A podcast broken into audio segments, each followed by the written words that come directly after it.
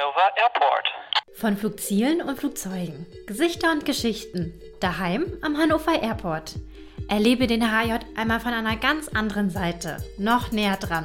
Ob als Passagier oder Besucher, hier gibt es viel zu entdecken. Wir sind da 24 Stunden, 365 Tage im Jahr. Komm mit auf die Reise und höre, was du so noch nicht gesehen hast. Are you ready for takeoff? Hi, ich bin Sönke Jakobsen und Pressesprecher am Hannover Airport. Und unser Flughafen wäre ja noch halb so schön, hätten wir nicht unseren Home Carrier, die TuiFly, hier an Bord und am Campus stationiert. Dazu habe ich heute Oliver Lackmann, den Geschäftsführer der TuiFly, bei mir. Hallo Herr Lackmann, ich freue mich. Hallo, ich grüße Sie. Das ist doch irgendwie wie eine, wie eine Ehe bei uns. Wir halten zusammen in guten wie in schlechten Zeiten. Das trifft auf den HJ, in die TuiFly zu. Im Augenblick sind diese Ehezeiten ja ein bisschen schwieriger. Ja, das ist wie in jeder guten Beziehung. Sie haben halt Phasen, die gut sind und sie haben Phasen, die vielleicht auch mal nicht ganz so gut sind. Und äh, wie Sie richtig sagen, im Moment durchschreiten wir eine Phase, die ein bisschen schwieriger für uns alle ist. Und ähm, da ist es wichtig, dass man zusammenhält und gemeinsam nach vorne schaut.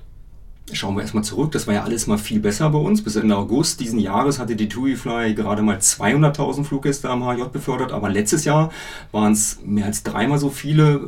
Zu besten Zeiten waren es sogar, glaube ich, um die Millionen hier am Flughafen. Wann kommen die Zeiten wieder?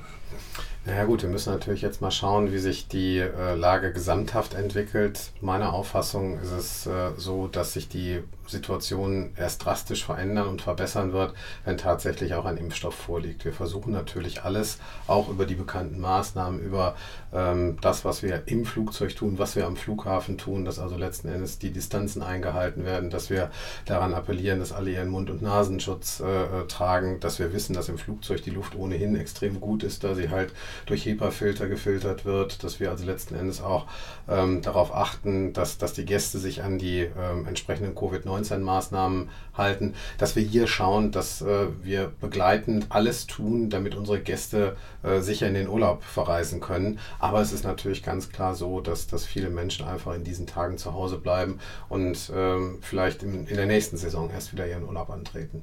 Mhm.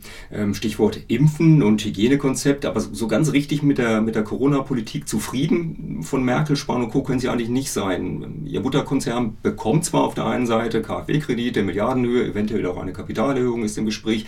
Andererseits aber das, das leidige Thema Reisewarnung oder nicht planbare Quarantänevorschriften, das macht ihr Geschäft ja gleich wieder kaputt, betrifft auch den Flughafen letztendlich oder auch die Hotels bei der TUI. Was könnte die Politik da besser machen?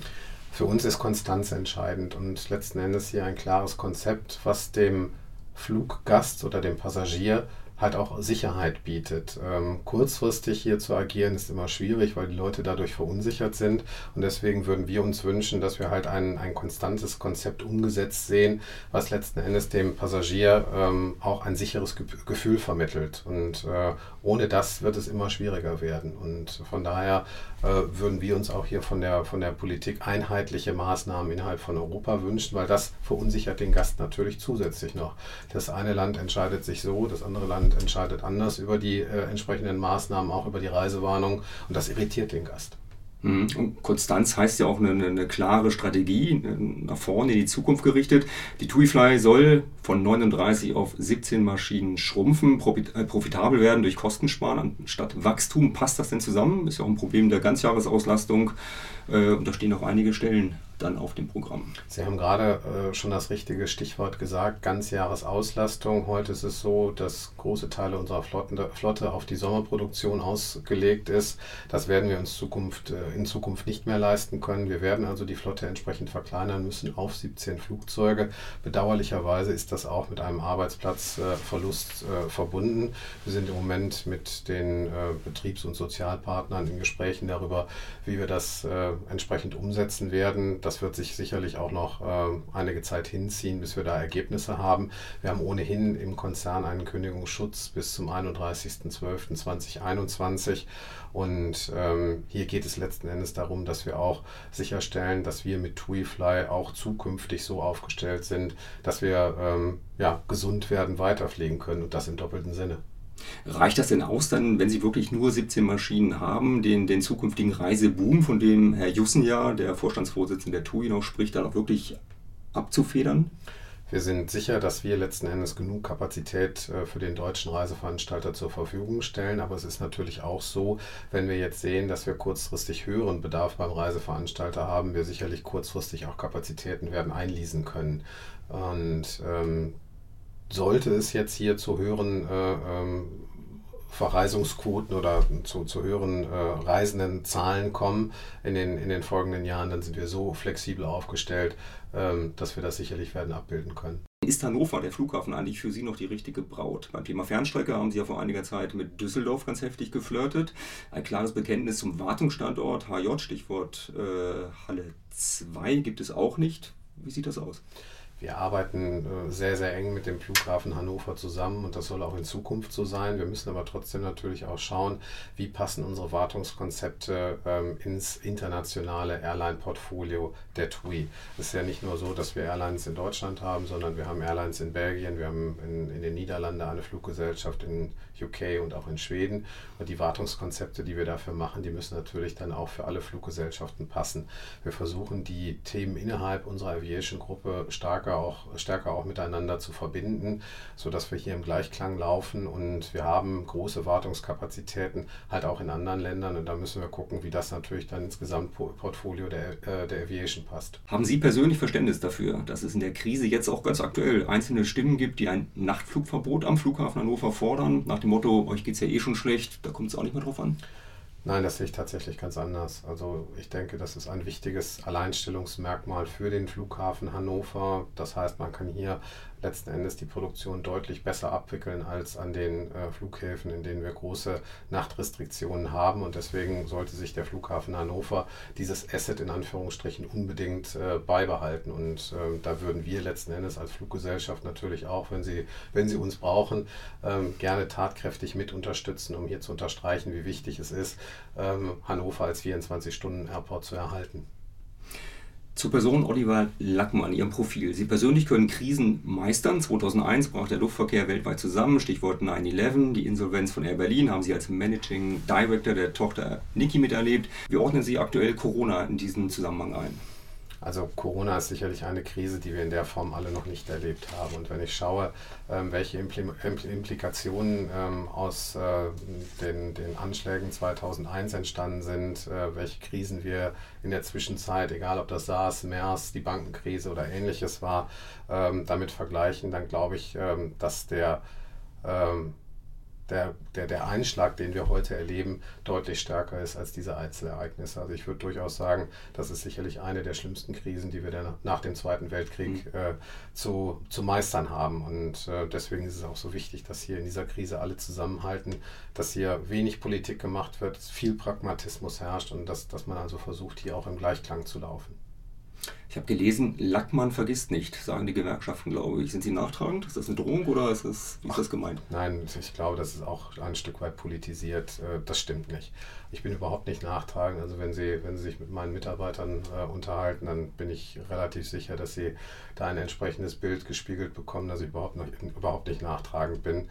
Ähm, ich denke, dass, dass wir schwierige Verhandlungen geführt haben, auch in der Vergangenheit. Und gerade in Krisen ist es so, dass man halt in Teilen auch kontrovers darüber diskutieren muss, in welche Richtung es geht. Und Sie können sich vorstellen, dass Verhandlungen, die wir führen, äh, in Bezug auf einen potenziellen Arbeitsplatzabbau nicht einfach sind. Und da geht man auch schon mal härter miteinander ins Gericht. Aber äh, faktisch ist es wichtig, dass wir hier pragmatisch nach vorne sehen und dass wir ein Überleben der Firma sichern. Und ähm, da ist nachtragend sein sicherlich nicht äh, die richtige Attitüde.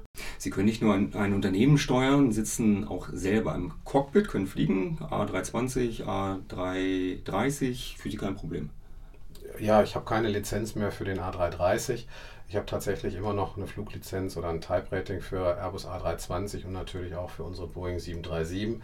Die Chance 320 zu fliegen ist im Moment äh, nicht da, den fliege ich tatsächlich nur im Simulator. Aber ich fliege natürlich gerne unsere Boeing 737. Hatte letzten Montag das Glück, mal wieder ähm, nach Dallermann fliegen zu dürfen nach vielen Jahren und das mache ich tatsächlich noch sehr, sehr gerne. Das hat verschiedene Facetten.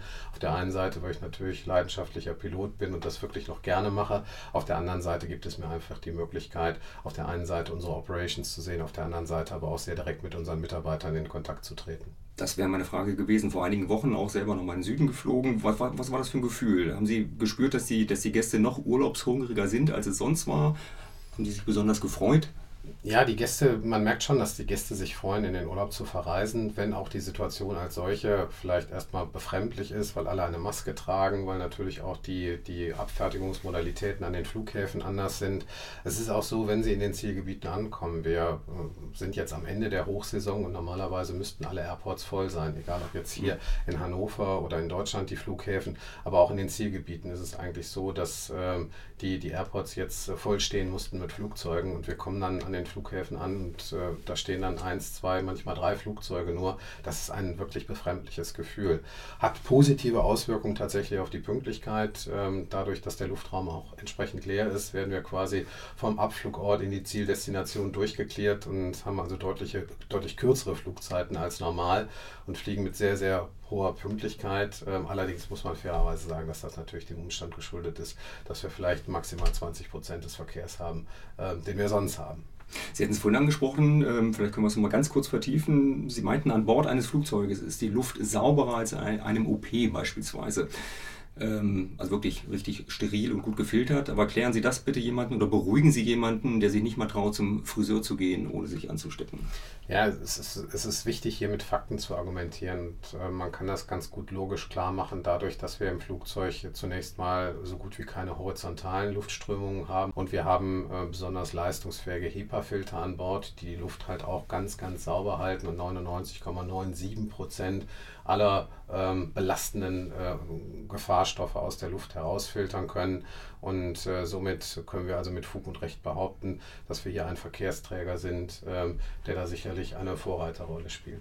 Das hilft doch bestimmt, wenn man aus dem Ruhrgebiet äh, kommt und wenn man anpacken muss, dass man da nicht, nicht zögerlich ist. Entspricht das Ihrem Naturell? Ja, definitiv. Ähm, weil diese Krise, die äh, erfordert es natürlich schon, dass man anpackt und dass man die Veränderungen, die die einem ja im Moment hier aufgezwungen wird, ähm, dass man die mitverarbeitet und dass man sein Unternehmen entsprechend aufstellt, ähm, dass es halt auch in, in der Zukunft äh, noch, noch äh, eine Relevanz hat.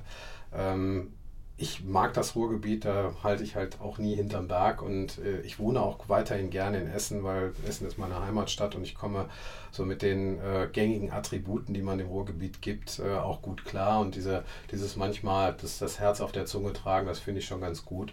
Ähm, man muss letzten Endes mal schauen, dass man das Ganze moderat hält. Also ähm, von daher, äh, ich, ich äh, immer alles zu seiner Zeit. Ähm, man, manchmal ist es so, dass man halt vielleicht auch ein bisschen raubeiniger sein muss, ein, bisschen direkter. Es gibt aber auch immer ähm, Situationen, wo man einfach mal ein bisschen diplomatischer und zurückhaltender sein muss. Und deswegen ähm, grundsätzlich ähm, so Attitüden zu vergeben, finde ich schwierig. Es muss halt alles angepasst und zu seiner Zeit sein. Und äh, das versuche ich so zu leben. Welche Stadt ist denn für Sie grauer? Hannover oder Essen vom Englisch? Beide Städte haben ja, haben ja ihre Vor- und Nachteile. Und ähm, Essen äh, versucht natürlich auch den Wandel. Essen ist eine Stadt, die halt äh, in, in, den 70er Jahren immer noch stark industriell geprägt war und mit Untergang der Kohle im Ruhrgebiet ähm, halt ganz große Schwierigkeiten hatte. Ähm, so langsam den Transfer hin ähm, zu einer, zu einer äh, ja, auch Service-Metropole schafft. Und, und Hannover ist halt nie so stark industriell geprägt gewesen, ähm, hat aber auf der anderen Seite halt auch ähm, extreme Vorteile. Ich, ich finde es ich find's, äh, landschaftlich hier extrem schön. Äh, Hannover hat große Konzerne ansässig, wie, wie Essen auch. Also ich würde, würde nicht von Grau sprechen, sondern ich, ich denke, beide Städte haben ihre Vorteile und beide haben sie auch ihre Nachteile. Hannover und Essen sind bunte Städte und die TUIFLA und Hannover Airport gehören zusammen, auch wenn die Zeiten mal stürmischer sind. Das meint Oliver Lackmann, Geschäftsführer TUIFLY. Vielen Dank. Sehr gerne, es hat mich gefreut. Hannover Airport, ready for departure. Daheim am Hannover Airport. Gesichter und Geschichten vom HAJ. 24-7 Mobilität, damit du die Welt erleben kannst. Weitere Folgen hörst du in der Mediathek oder klick auf hannover-airport.de.